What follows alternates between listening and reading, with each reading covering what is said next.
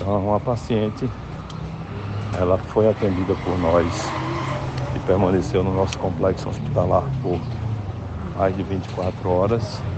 Ela chegou ao hospital muito grave, chegou com exposição de massa cefálica, entubada, tendo tido uma parada durante o transporte do SAMU e reanimada.